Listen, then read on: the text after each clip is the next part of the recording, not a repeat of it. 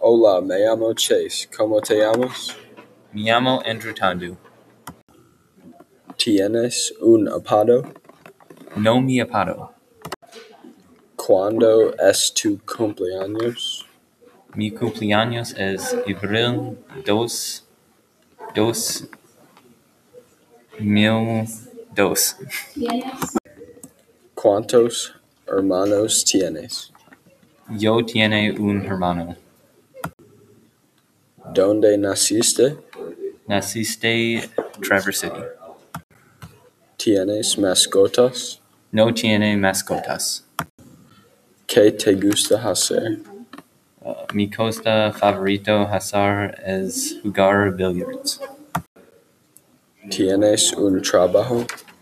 Trabajo como en campo de golf. ¿Quién es atractivo? En mi opinion, Dave Mustaine es muy extravido.